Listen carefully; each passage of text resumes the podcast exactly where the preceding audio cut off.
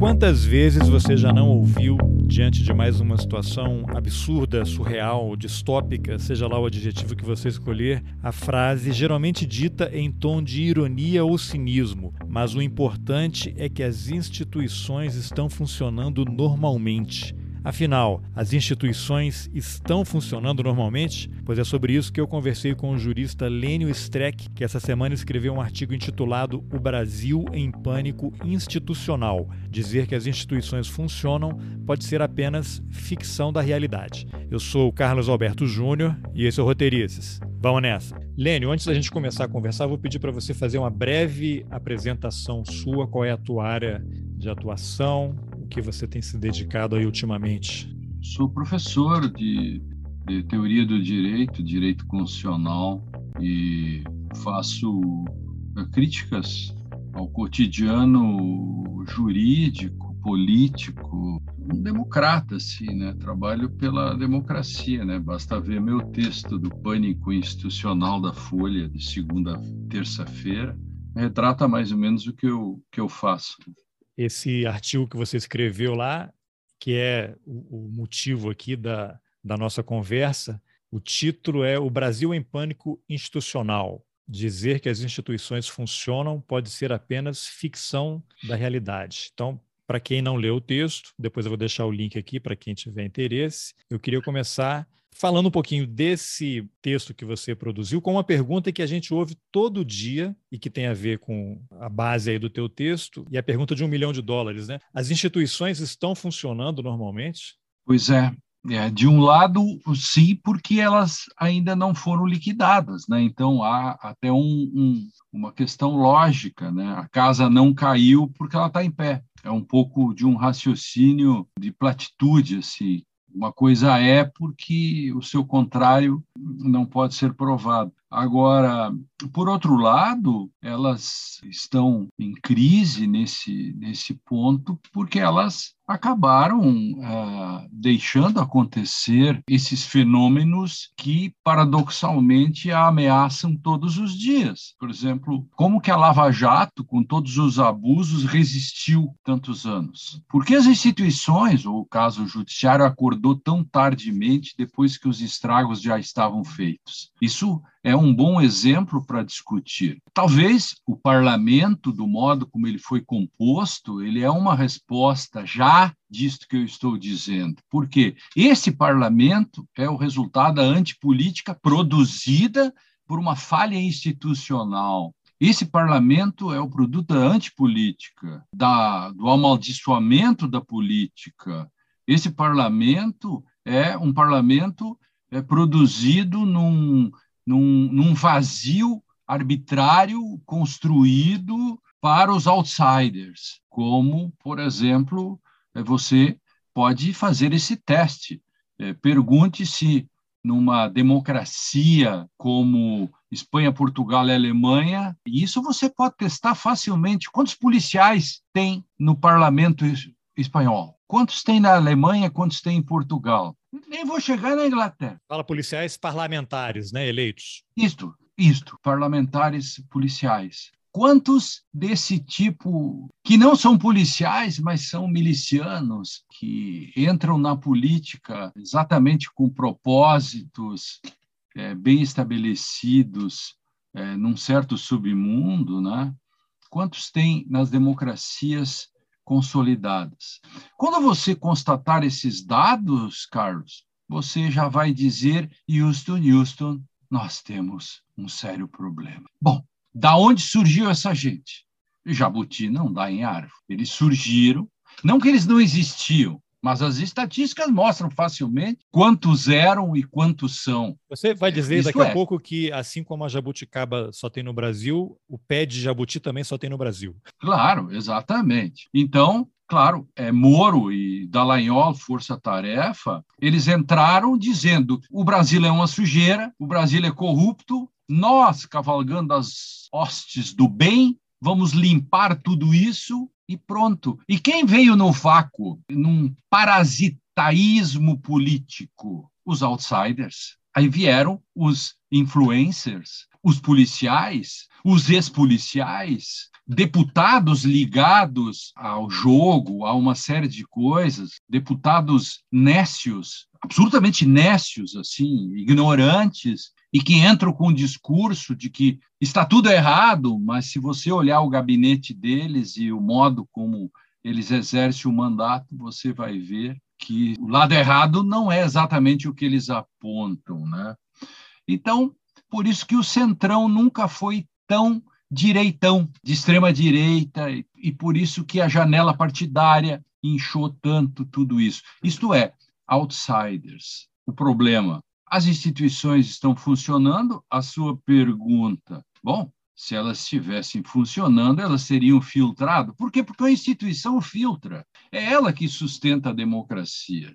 Quer dizer, num conceito clássico, instituições são padrões regulamentares de condutas que fazem intermediação entre o Estado e a sociedade. Onde elas ficam fragilizadas ou inexistentes, tem ditadura ou populismo autocracia. Mais forte as instituições, menos possibilidade de autocracias, de uma ligação direta do governante com a, a população. Tem que ter intermediação. Agora, se a própria intermediação faz o trabalho ao contrário, ela desinstitucionaliza, Carlos, aí, de fato, nós temos uma crise. E aí, o resultado de tudo isso nós temos o presidente que diz o que quer, faz o que quer, e as instituições não o impedem. O único que se contrapõe é o Supremo Tribunal. Por que você acha, Carlos Alberto, que o Supremo é tão odiado pela extrema-direita brasileira? Porque no cabo de guerra, em que um puxa de um lado e outro puxa do outro, o Supremo está sozinho e resiste com o 7 de setembro, tudo isso, com todos os problemas é, é, que você pode ter com relação a decisões do Supremo, com relação a anterior ao fim da Lava Jato. Quer dizer, o Supremo também foi responsável porque permitiu as diatribes e os abusos do Moro e do Dallagnol e companhia. Deu-se conta, por escassa maioria, bem no final agora. Agora, também, por outro lado, não se pode negar que o inquérito, que é tão criticado pela direita e pela esquerda, a esquerda comete seus erros também aí, a esquerda critica Alexandre de Moraes por ter feito esse inquérito. Esse inquérito é salvador, meu querido. Eu escrevi, fui um dos primeiros a dizer: esse inquérito salva a democracia brasileira. Por isso que ele é tão odiado, Alexandre de Moraes, nesse sentido aí, e assim por diante. E ontem na Câmara, a PL das fake news, os caras conseguiram retirar de urgência, né? Estão todos deputados bolsonaristas indo às redes dizer que a democracia está momentaneamente salva. Claro, querido, imagina, isso é mais ou menos como você está votando a, a lei seca votada por alcoólatras, entendeu? Você mencionou a questão do filtro, né? Pelo seu raciocínio, se as instituições é que filtram e o resultado do que é filtrado é o que nós temos aí, Aí acho que já tem uma resposta, né? Porque se você começa a analisar a formação dessas instituições, aí usar o exemplo do, do judiciário, né? Que você tem indicações, mas a pessoa tem que ter. Quem é que estuda direito, né? São as elites, né? Quem é que faz concurso, quem é que é aprovado. Então você tem esse caldo que é jogado neste filtro que é estruturado por essas mesmas pessoas com esses mesmos pensamentos. Eu lembro que há umas duas, três semanas saiu, viralizou aí o vídeo de uma audiência de um TJ, não me lembro em qual estado, em que a desembargadora defendeu o voto no Bolsonaro, numa sessão. E tudo bem.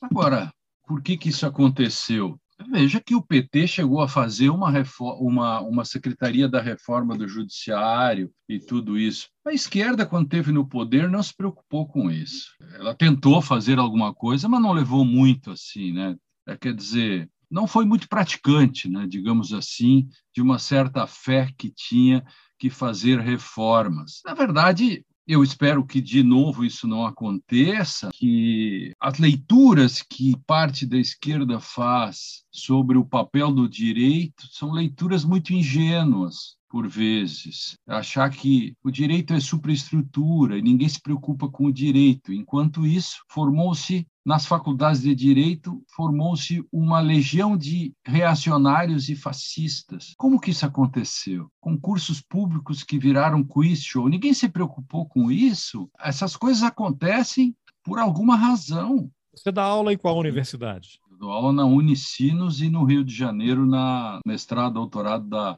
UNESA. Eu sou fundador dos, dos dois programas. Eu dou essa, aula na pós, né? Essa acusação que o governo faz em relação aos professores, acadêmicos, universidades, que estão todos ali tentando transformar os alunos em comunistas, se o que sai da universidade é essa extrema-direita que você falou, vocês estão falhando vergonhosamente, né?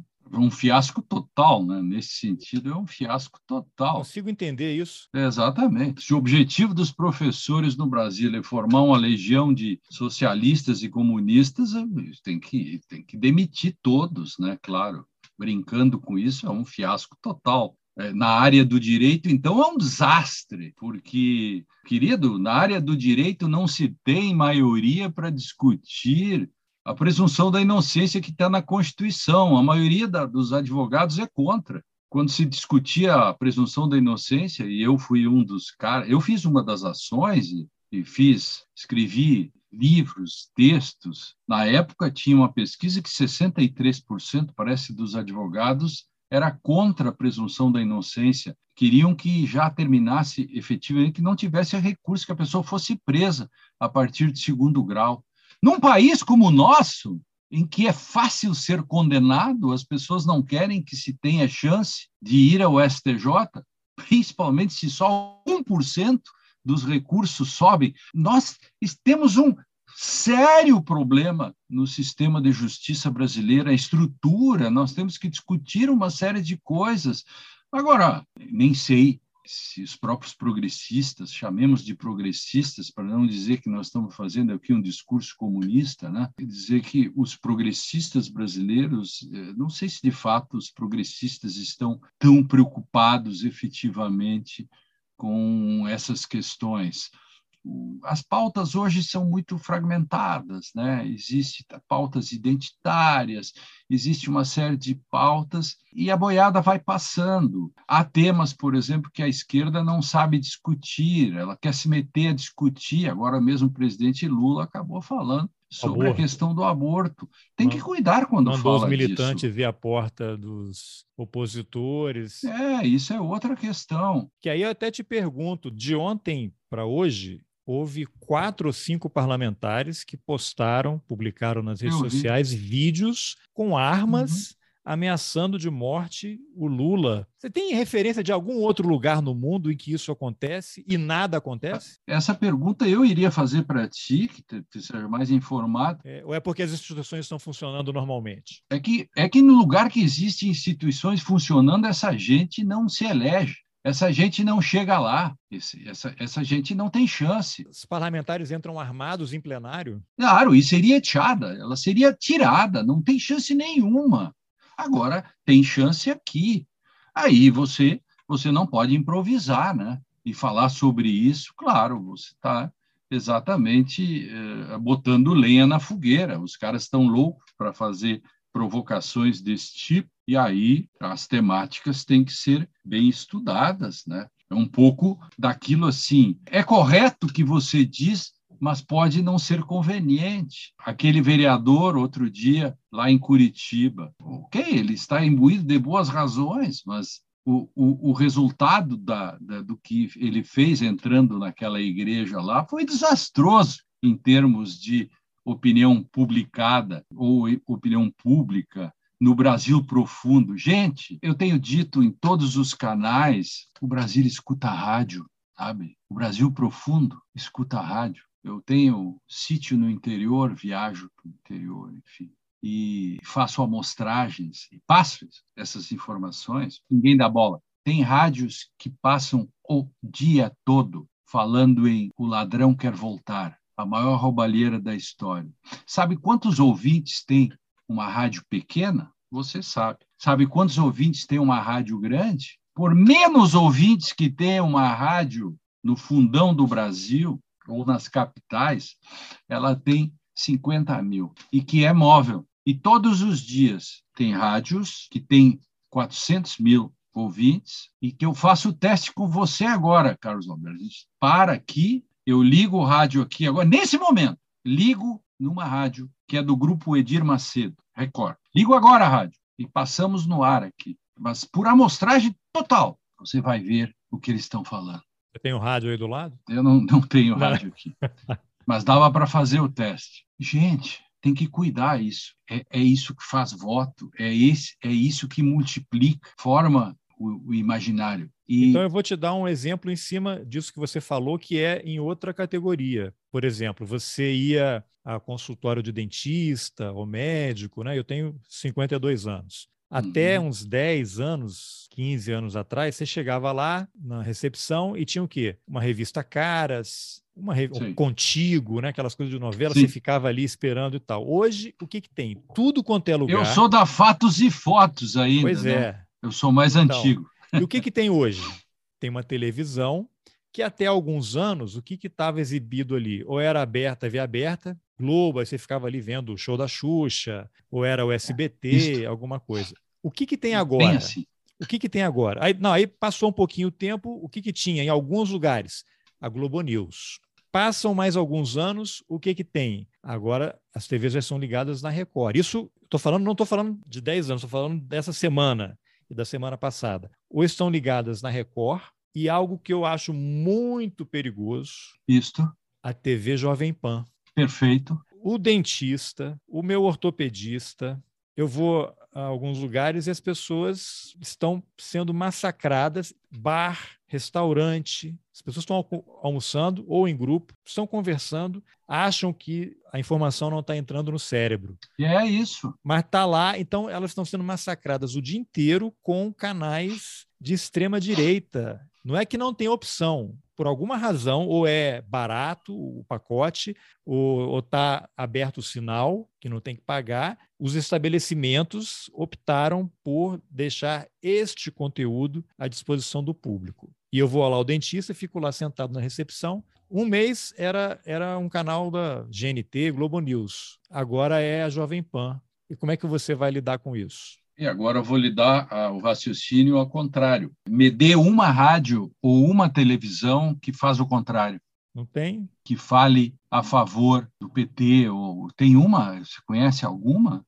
O que você ah. talvez tenha observado, você pega CNN, Globo News, os canais abertos, todos eles, o que, que tem acontecido? Toda semana eles fazem entrevistas ao vivo com Sérgio Moro, com Dallagnol, com Dória, ah. com Eduardo Leite. Quantas Porque vezes o Lula que... apareceu? Quantas vezes o Lula foi entrevistado? Nenhuma. E quer ver?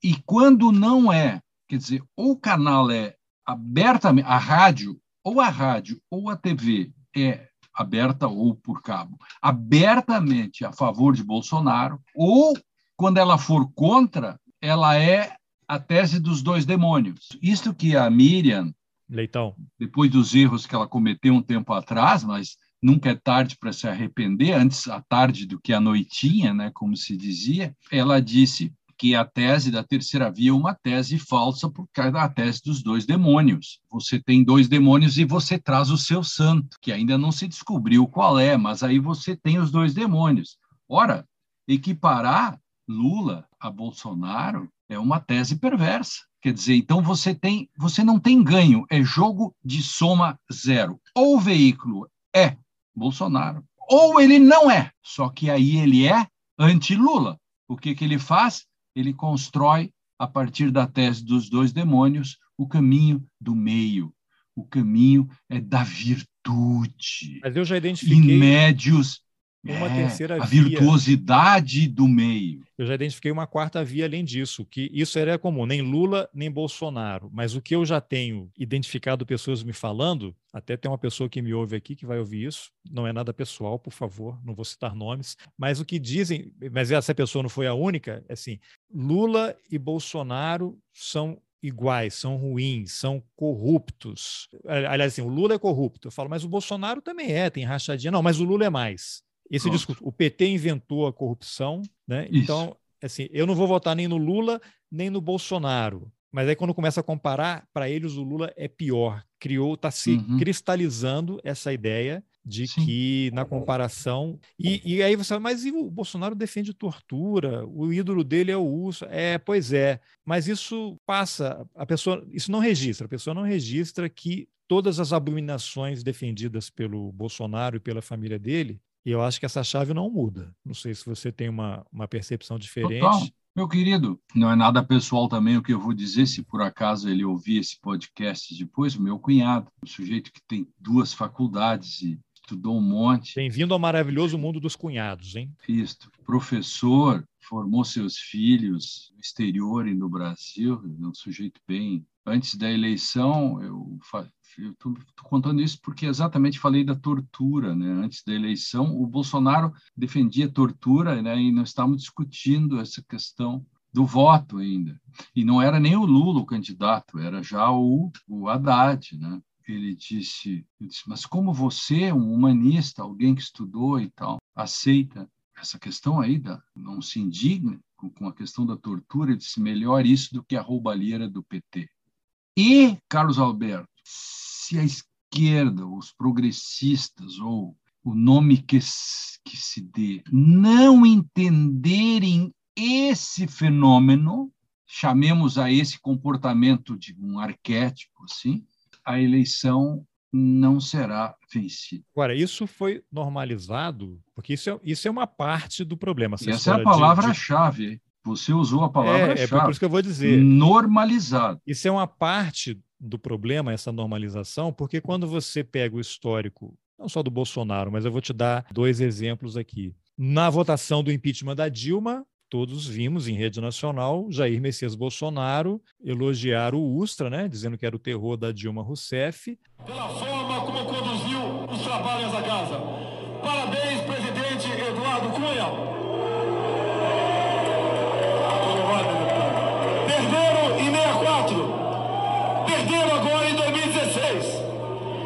Família e pela inocência das crianças em sala de aula que o PT nunca teve. Contra o comunismo pela nossa liberdade, contra o Fórum de São Paulo,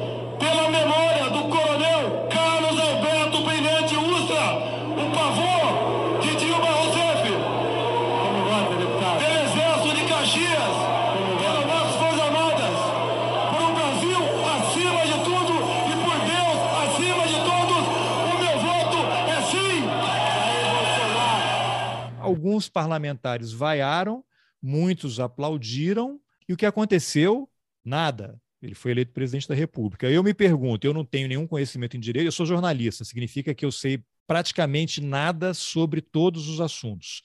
Então você depois vai me corrigindo aí. A lei não diz, a Constituição, quando alguém vê alguém em flagrante delito, eu, cidadão, não posso dar voz de prisão, mesmo não sendo autoridade policial. Se é claro. é proibido apologia à tortura, como é que o cara no parlamento, apesar das imunidades, ele faz o que fez e não tem um parlamentar para dar voz de prisão, para cortar a voz, para repreender e nada? Aí passa o tempo. Ano passado, na confusão da Covid, general Braga Neto, ministro da Defesa, é convidado, porque não conseguiram aprovar a convocação, para ele ir à Comissão de Fiscalização e Controle da Câmara falar dessas confusões de vacina e tal. Ele que já havia sido chefe da Casa Civil, ministro-chefe da Casa Civil. Quando perguntado se ele acreditava que houve ditadura no Brasil, ele responde: não, não houve ditadura, não acredito que houve foi um regime forte, que se tivesse havido ditadura, muitos dos. Ele ia falar muitos dos senhores, ele deve ter tido uma iluminação na hora, ele interrompeu,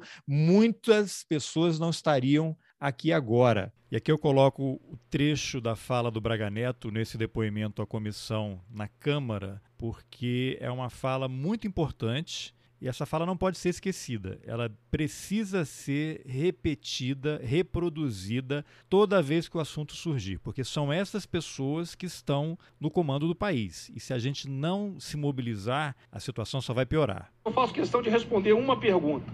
Ele me perguntou se eu considero se houve uma ditadura. Não, não considero que tenha havido uma ditadura. Houve um regime forte, isso eu concordo. Cometeram exceções dos dois lados, mas isso tem que ser analisado na época da história, de Guerra Fria e tudo mais. não pegar uma coisa do passado e trazer para os dias de hoje. Tá? Se houvesse ditadura, tá? talvez muitos de muitas pessoas não estariam aqui. Execuções, ditadura, como foi dito por um deputado aqui, são em outros países que já foram mencionados e eu me permito o direito de não repetir. O que, que aconteceu? Nada. Ninguém deu voz de prisão para ele. Não, e o 31? Ninguém reclamou, ninguém gritou, ninguém ah. E o 31? Nenhum... Ah. Então, mas nenhum. Não, mas isso é a ordem do dia ali, mas eu estou falando assim, presença, nenhum deputado ah. de oposição subiu na, na mesa ah. e pulou em cima dele. Não vamos dar um tapa, senão vai virar a história do Will Smith, né? Que você perde a, a razão. Mas o que acontece? Quando você tem Bolsonaro e Braga Neto falando isso, e mais as ordens do dia, você tem a normalização. Então, as pessoas acham, beleza, pode falar de tortura, pode é. defender tortura, mas a corrupção pode. do PT é. não pode. É, esse é o pânico institucional. Quer dizer, as instituições são como o quarto do pânico.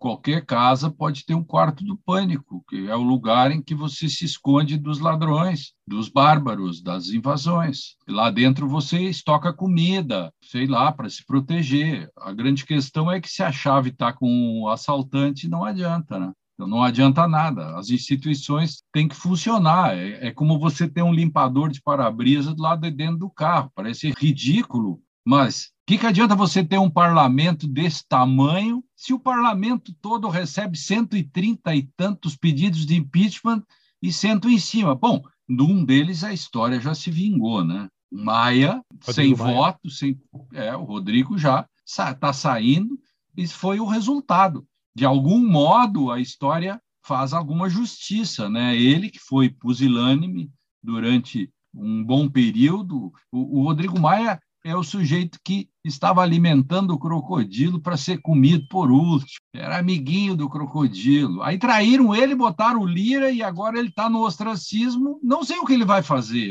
Ele está entrando no PSDB para ser candidato. Não, ele não vai ser candidato, já largou. Ah, desistiu? Não tinha visto essa notícia. Desistiu, desistiu, é, desistiu. Ah, é, ele não agora, se elege. Agora, com esse parlamento, até conversei outro dia com o Demian Mello, historiador do Rio de Janeiro, e ele falou uma coisa interessante, eu queria ouvir a sua opinião. Algumas pessoas defendem uma nova Constituição, até o, o, presidente, o vice-presidente Hamilton Mourão, no começo do governo, falou. Ah, eu acho legal isso, um se a gente trouxer, é, fazer uma Constituição é, é, com, com, com quem? Quem vai eleger essa, essa constituinte? E esses caras se botarem aí, eles põem pena de morte é isso, e, e, e legalizam a tortura. Edemia, o, o, Hamilton Mourão tinha sugerido um conselho de sábios, né, de, de notáveis. Eu me pergunto, mas quem são os notáveis? Quem escolhe quem são os notáveis. E o Demian falou: pô, uma Constituição com esse parlamento vai voltar a pena de morte, MST vai ser grupo terrorista, não tem Nossa. mais legislação trabalhista, acabou a justiça do trabalho. E aí você vai. Aí você tem o que acontecendo agora lá no Congresso? Tem um grupo de trabalho com a proposta de semipresidencialismo. E quem é que está nesse grupo de trabalho? Nelson Jobim, você está no Rio Grande do Sul, estou assumindo que você é gaúcho, né? Então tem o seu conterrâneo aí, Nelson Jobim, e outra pessoa que está no grupo é o Michel Temer, o golpista Temer. E o quem é o Nelson Jobim hoje? Ele é sócio do BTG, um banco que é do André Esteves, que foi criado pelo Paulo Guedes, e o Jobim, que foi casado com uma pessoa, com uma, uma pessoa que é irmã, não sei se ainda é, esposa ou já foi do, do general Sérgio Etchegoin, que era do GSI, que foi assessor do Jobim quando ele era ministro da Defesa. Jobim, que foi presidente do Supremo, TSE, foi ministro da Justiça do Fernando Henrique, da Defesa do Lula, um pedacinho da Dilma, e que operou junto a ministros do Supremo para que não houvesse revisão da lei de anistia. Como é que a gente vai sair disso? Eu acho que tem um acordão já, já está decidido o que vai acontecer. O trabalho deles agora é tentar manobrar, vai ver como é que isso vai descer. Eu era criança e meus pais, de tempos em tempos, tinham mania de comprar emulsão Scott, óleo de fígado de bacalhau. Não, tem que ficar forte. Quando eu era criança tomada, pá, aquele vidrinho horrível, o leite magnésia Philips. Eles estão tentando é, ver como é que vão convencer a gente é, a tomar isso. É o pessoal, o pessoal falava muito mal do cara porque o peixe das costas, lembra disso? Sim, é, era aquele vidro azul com o troço, o bacalhau é, nas costas, com, laranja. Sabe? É, o bacalhau enorme nas costas, né? Eu, eu, eu, eu tomava muito isso. Eu tomava, eu tomei durante anos. Eu odiava, mas eu gostava mesmo era de sadol, e que o sadol tinha um gostinho assim que parecia um licorzinho, né? O, é, no meu caso era o biotônico Fontoura. É, a mesma coisa. O Sadoli eles faziam concorrência. Tinha até o almanac biotônico Fontoura, né, que os sábios, essa turma do Mourão e tal, que os sábios com C cedilha, eles liam as pílulas de felicidade do almanac Renassim, que é outro que existia, e iam para o bar é, deitar sabedoria, né? Então, aí a minha tia, a minha tia Ana, é, é, que era uma senhora bem forte, assim, ela dizia: tem que tomar a emulsão de Scott. Eu dizia, mas eu queria, é, mas eu, eu, eu gosto mais de Sadol ou biotônico. Enfim. ela dizia assim: Sadol is Fedapis. Quer dizer, ela falava só alemão, né? dizia que, que era mijo de cavalo, né? Tinha aquela cor de mijo de cavalo, assim, né? Então, realmente fazer as pessoas tomarem o emulsão de Scott ou tomar óleo de rícino ou as pílulas de aquelas é, Mainzentropfen, que são aquelas coisas horrorosas que eram gotas com gosto horroroso que tomava com açúcar, que você ficava, você ia na aula, todo mundo sabia que você tinha tomado Mainzentropfen, que era uma coisa para limpar o corpo todo. Era um purgantão, eu não sei como Essa é que é isso. qual é a versão que esse grupo de trabalho vai aplicar aí para gente agora, né? Eu acho que vai ser as Mainzentropfen nesse, né? Que é todo mundo vai sentir, né? Que que nós estamos tomando isso. A coisa não está fácil. Precisamos falar sobre isso muito. Nós precisamos retomar a chave dessas instituições, de algum modo, e até agora estamos salvos pelas cláusulas pétreas, né? Porque o segundo pós-guerra, você é jornalista, mas no direito a gente tem assim, o segundo pós-guerra foi muito importante porque quando terminou a guerra, as grandes potências, enfim, as democracias europeias que foram destruídas, né, a maioria, elas se deram conta de que o direito tinha falhado. Não adiantava você ter uma democracia com uma constituição se qualquer maioria que chegava no poder tomava conta do poder e o direito não segurava a política. Se dá conta? Esse é o segredo das Isso democracias é o que o Bolsonaro europeias. fala, né? As minorias têm que se submeter ao desejo da maioria. Claro, aí é que está. Mas aí como é que as minorias elas elas se salvam? A partir das cláusulas pétreas. O constitucionalismo por isso que eu começo o meu artigo. Constitucionalismo é você fazer direito pelo direito e com o direito através do direito, né? Você mora com nove pessoas que não gostam de você, não adianta você ter um dispositivo dizendo que você vai ter votações democráticas. Eles vão, eles vão fazer uma mudança no, no próprio regulamento para tirar você pela janela. Como é que você se salva? Você se salva botando um dispositivo que é imexível que é impossível você mexer. Mesmo com a eleição democrática, você tem oito que não claro. gostam, oito a um, perdeu. Claro, mas se você você tem que botar um dispositivo dizendo que mesmo que você perca por 8 a 1, essa eleição não vale porque eles têm cláusulas que não podem ser alteradas. Por exemplo, a sua integridade física. Isso são as chamadas cláusulas pétreas. Se segura a democracia no mundo a partir das cláusulas pétreas. Creia, o artigo 60 da Constituição até hoje ainda segura o Brasil, porque ele impede pena de morte, ele impede. Por que, que estão tentando fazer a emenda do presidencialismo é, Semi-presidencialismo. Semi. Por quê? Porque é um modo de tentar driblar, não esquece que no 60 está dito, não é possível você mudar de sistema de governo. Mas se você fizer um semi, talvez isso passe. Está entendendo? Então, as, as instituições elas estão assentadas em cima do direito, mas se o direito é frágil e, e ele não puder ser, digamos, esgrimido, ninguém na Europa pensa, por exemplo, na volta do Salazar em Portugal. Você escreveu, então... ninguém diz que a Constituição atrapalha o país, né? Isso. É isso, esse, são pequenas coisas que de almanac Bolsonaro ou Mourão, algum é, deles falou é. isso, né? Isso, isso. É, o Bolsonaro disse que tinha nojo, náusea de cumprir a Constituição. Então, isso parece coisa de almanac renascinho, o que nós estamos dizendo, que são coisas tão óbvias. Se você diz isso na Alemanha, o lugar, o cara disse assim. E tem um pouco assim, uma brincadeira na Alemanha, né, do, do sujeito diz o que, que acontece aqui na Alemanha se o sujeito dirige sem carteira? O cara diz, por quê? Como assim? Não, o sujeito é preso dirigindo sem carteira, mas ninguém sai sem carteira dirigindo. Ponto. Parece tão simples isso. Por que, que alguém diz assim? Ah, mas a, a eleição, o que faz mais votos ganha. Não precisa, você não precisa dizer isso. Se você precisar dizer isso, é porque você está com problema. Então, essa questão toda. Eu estou em pânico institucional por isso. Tem uma questão que sempre aparece, e aí nos regimes autoritários, nas ditaduras, nós temos uma, uma frase que não é minha, né, uma expressão, os juristas do terror, tem os advogados ah, do ah. terror e não sei o quê. Aí tem uma coisa que sempre volta até ontem, tem um advogado tributarista muito famoso aí, Ives Gandra Martins, que empresta a pena dele a todo momento para fazer análises da Constituição, em especial o artigo 142, o mesmo uhum. artigo que os militares operaram lá na Constituição de 88 e ficou meio como uma pegadinha, né? E aí o Ives Gandra vai e fala que o artigo 142, sim, determina que os militares são o poder moderador e eles podem fazer isso e aquilo, e é um artigo recorrentemente mencionado pelo Bolsonaro, pelo Mourão e por outros militares. E aqui a fala do general Braga Neto sobre o artigo 142 da Constituição, no depoimento que ele prestou à comissão da Câmara dos Deputados no ano passado. Isso é democracia. Ah, poder moderador. É, como eu disse, o deputado, eu vou repetir o que os senhores mesmo comentaram. Tá? Não, o, o país somente tem três poderes. O país tem o executivo, o legislativo e o judiciário, que tem que estar harmônicos, trabalharem e serem independentes. A Força Armada, ela trabalha em cima do que está no artigo 142, que eu tive a oportunidade de ler para os senhores. É isso, sem especulações e sem ilações. Ontem o Ives Ganda colocou no Twitter dele o link para uma entrevista que ele deu para a Jovem Pan, falando exatamente isso, né?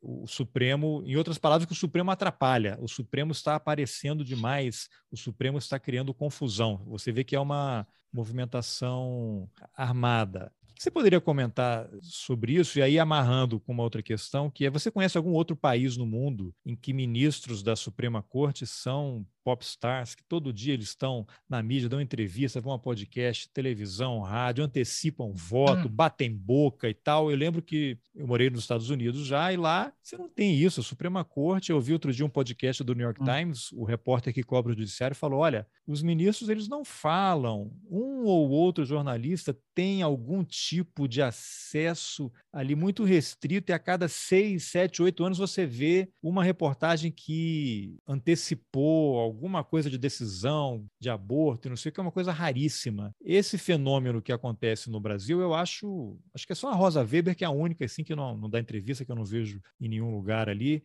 mas os outros todos eles estão assim, são comentaristas né, de, de programa de hum. auditório. Hum. Qual é o mal? Como isso contribui para que as instituições continuem funcionando normalmente? É, esse, esse é um problema bem brasileiro, que não há similar no mundo. Né? Também no mundo todo ninguém transmite os julgamentos. Isso é uma, uma questão que é bem jabuticaba também. Também no mundo todo não tem um dispositivo que nem o 142, mas se tivesse, também não apareceria, dificilmente apareceria alguém ou teria algum, algum alguma repercussão como o Ives Gandra, né? O Ives Gandra eu, eu, ele é um sujeito culto e tal. Ele deveria ler o, a peça O Rei Lear, né, que é sobre a questão né, que o sujeito envelhece precisa envelhecer com sabedoria, né? Então, não dá para dizer esse tipo de coisa que ele está dizendo com a idade que tem, né? Eu, eu lamento profundamente que um homem desse, que eu, um, com toda a titulação e com todas as coisas que ele já escreveu e tal, principalmente nos últimos anos, ele tenha se especializado em, em fazer coisas erradas. Eu estou sendo bem educado, como eu sempre tenho, porque eu tenho uma boa relação com ele, como eu tenho com todos os grandes juristas, os grandes advogados, professores do Brasil, eu provavelmente eu, eu, eu tenha um currículo não o melhor, mas o maior talvez, de tanto que eu já escrevi. Então também eu tenho, estou um pouco autorizado a fazer críticas ao Ivigante, que eu já fiz. Eu escrevi três ou quatro textos, inclusive um tem o título Ives Gander está equivocado, está no Conjur. Ainda ontem mandei esse artigo, que eu posso mandar depois para você. É, sim, vou disponibilizar eu, eu, também. É, eu mandei para um repórter aqui. Quando eu, ontem eu fui um, resolver um problema burocrático no banco e escutando o rádio, eu fui sapeando e um, uma das rádios que é anti-Bolsonaro, mas morista, ou terceira via, quer dizer, tese dos dois demônios, fazia uma crítica à, à esquerda e à direita, como sempre, né? Eu gosto dessas, assim, dois demônios todo tempo. E uma parte ele falava sobre o artigo 142, esse, falava do Ives Gandra. Aí eu, na hora, parei o carro, e, e peguei um, um, dos meus artigos e um que tinha Gandra na capa e mandei a ele. Parou e o carro porque você ouviu, você entrou em para usar, você entrou em pânico institucional quando você ouviu aquilo, você teve que parar o carro. Pânico institucional. Parei o carro, mandei na hora para ele, depois ele me respondeu e ele citou o artigo, né? É, porque ele achou provavelmente ele disse, esse cara está me escutando, me mandou o artigo e eu não falar, e ele falou, olha, o professor Lênio Streck é, é, absolutamente contra essa interpretação do Ives Gandra por tais tais razões, porque eu sou bastante duro no meu artigo. Você vai ver, isso, as pessoas ouvem um artigo do Ives Gandra, as pessoas acham que é verdade, que é fato. É isso. Está consumado. Isso, isso. É. Eu também fiz um um artigo contra o Braga Neto, ou um outro desses generais, aí são tantos generais, né, também sobre o 142. Aliás, um artigo que bateu mais de 100 mil é, leitores no, no Conjur, em que eu rebato esse um desses generais sobre o 142. Me manda aí também, se puder. Você,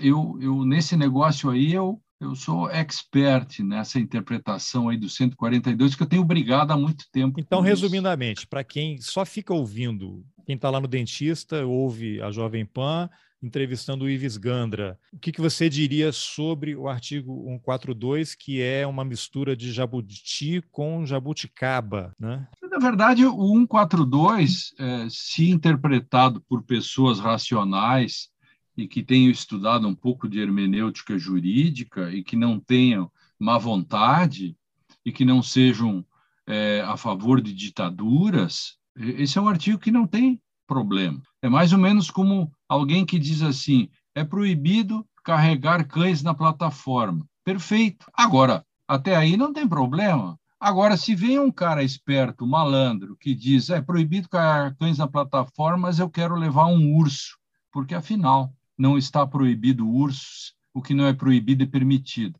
O que é uma leitura absolutamente equivocada, é uma hermenêutica de galpão que ninguém faria, mas no Brasil há que se cuidar.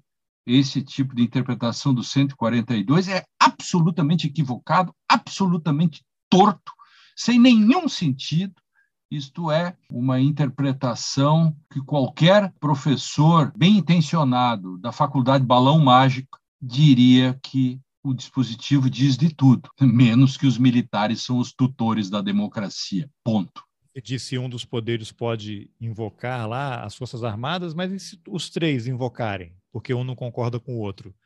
E outra, é invocar a Força Armada não é para tomar o poder, não é para tomar o poder, é para proteger o poder numa circunstância de, de GLO e esse tipo de coisa. Não tem nada a ver com as instituições. Pois é, mas GLO, você, o que, que GLO é uma coisa polêmica, né? Que remete ao, ao Haiti e, e ah, algumas ah, bom, pessoas não, acham. Não, não, não. É. Eu, eu, queria te ouvir sobre GLO, porque as pessoas acham que ah. GLO é parte da estratégia para quem está nessa ah, Tem muita gente que estuda é que... né, essa história de guerra híbrida e tal, esbarra em teoria da conspiração ah. e GLO, lembrando que quem estava na GLO no Rio de Janeiro, Braga Neto, né? Controlando ah, o governo, sim, sim. todas é as informações de é. inteligência. É. E hoje, de ontem para hoje, que... quem foi que virou porta-voz do governo?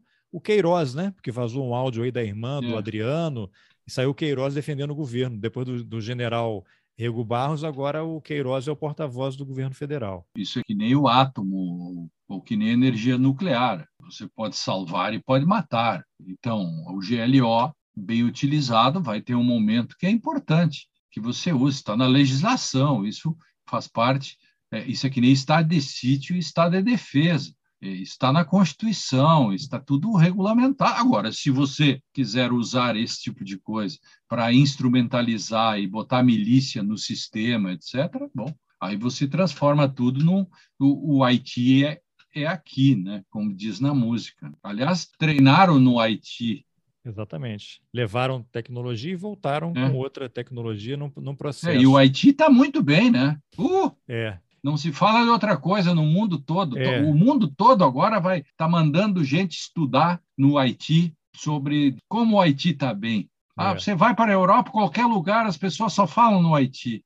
Oh, como o Haiti está bem, que maravilha. Que... O Brasil passou por lá, que coisa impressionante. Deixaram o Haiti uma verdadeira maravilha. Isso é realmente, é muita expertise. Ontem havia uma pressão de senadores bolsonaristas para que o presidente do Senado colocasse em votação um dos muitos pedidos de impeachment do ministro do Supremo, Alexandre de Moraes. Quais as implicações que algo dessa. Eu não me lembro, não sei se algum ministro do Supremo já sofreu um processo Não. semelhante na história do Brasil, mas o que, que isso representaria? Isso daí, lógico, é parte da operação aí. Bolsonaro odeia o cara, os militares odeiam o cara, tem fake news, ele tem. Imagina, ele está mais de dois anos nesse inquérito das fake news, você imagina a quantidade de informação que ele já não recebeu e que os caras sabem que ele tem porque produziram as informações, né?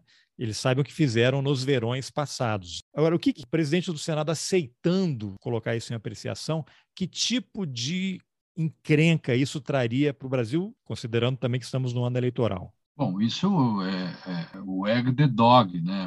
Cachorro comer, correndo Balançando atrás o do rabo. Parece aquele É o- filme mera O coincidência. rabo balançando o cachorro, né?